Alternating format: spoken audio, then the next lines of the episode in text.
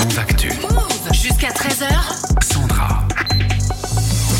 Émilie, comme tous les lundis, tu nous parles de mode et cette semaine, tu t'es intéressée à TikTok. Ouais, en ce moment, les marques sont en pleine préparation des nouvelles collections printemps-été et on va forcément tomber sur une avalanche de haul TikTok. Et c'est vrai qu'on en voit aussi sur Insta, mais Ouais. c'est quoi exactement un haul, Bah, Émilie ça veut dire butin en français et le principe c'est de regarder une personne déballer et essayer les vêtements qu'elle vient de recevoir ou d'acheter. Si on est sur TikTok, ça dure même pas 60 secondes sur une musique du moment Ouais. et sans que le TikToker euh, dise un mot. Ouais, la plupart du temps, ça montre des, des vêtements issus de la fast fashion. Ouais, Fashion Nova, Zara et surtout Shein, le géant chinois de la fast fashion qui fait des ravages. On parle de pièces à moins de 15 euros produites dans de très mauvaises conditions. On est à 52 collections par an pour certaines marques, chose que dénonce Enjoy Phoenix, 3 millions et demi d'abonnés sur YouTube dans sa vidéo sur les hauls TikTok de la marque Shein. C'est un cercle vicieux qui fait qu'on alimente de plus en plus la fast fashion, qu'on en achète de plus en plus. Et vraiment, ton t-shirt que tu achètes sur Shein devient un Kleenex. Tu le mets une fois pour ton haul et ensuite tu ne t'en sers plus.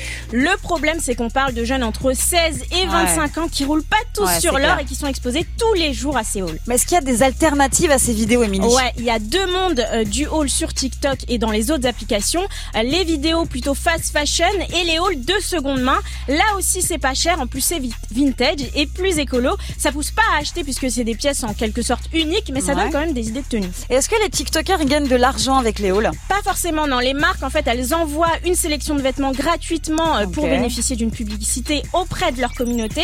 C'est du donnant-donnant finalement, mais parfois la personne achète les vêtements par ses propres moyens, fait un haul dans la foulée et peut se faire rembourser comme si de rien n'était. Et à la base, les hauls, c'était une tendance euh, YouTube, non? Ouais, d'ailleurs, il existe toujours des hauls euh, sur YouTube, mais TikTok, eh ben, a- elle a vraiment euh, démocratisé Ah. les hauls. Sur YouTube, les marques collaboraient surtout avec des gros influenceurs, Ouais. par exemple avec euh, 500 000 abonnés ou 1 million Ah ouais. d'abonnés. Mhm. Alors que sur TikTok, si tu es un créateur de contenu avec 5 ou 10 000 Oula. abonnés, Ouais. bah, tu les intéresses aussi parce que les hauls TikTok, c'est un moyen facile de Ah. faire des vues. Et tout ça, les marques de fast fashion, bah, elles l'ont très bien compris. D'accord, ok. Est-ce que toi, t'es déjà tombé sur des hauls euh, TikTok, Greg Ou- Oui. Ou Insta Bah Ou oui, ça, YouTube ça veut dire que tu ne vas pas sur ces réseaux si tu ne tombes pas sur des halls. C'est Donc vrai tu as qu'il y, en déjà a- il y en vu a partout, ouais, il y en a plein, plein, plein. T'as trouvé ça efficace, toi Bah, déjà, c'est très féminin, faut pas se Ouais, mentir. c'est vrai qu'il y a- y, peu de mecs hein, quand Il y a même. très peu de mecs qui ouais. font des halls. Après, moi, je suis pas, enfin, peut-être que ça donne envie de se dire, tiens, ce truc-là, il est joli, il est joli, mais de le voir sur une personne, enfin, t'as pas le même corps, donc, tu vois, c'est bizarre de Ouais, se mais dire, moi je trouve que c'est peut-être que plus c'est joli sur une personne, Mais mais, c'est plus accessible que, par que des, euh, substitution, quoi. que des Ouais. mannequins des marques qui sont souvent euh, très fines, les vrais mannequins d'un 90 ou quoi, alors Oui, que oui. sur les halls c'est des filles un peu plus euh, Ouais.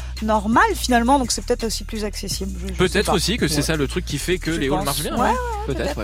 En tout cas, merci à toi pour ton décryptage, Émilie. On réécoute ta chronique sur move.fr.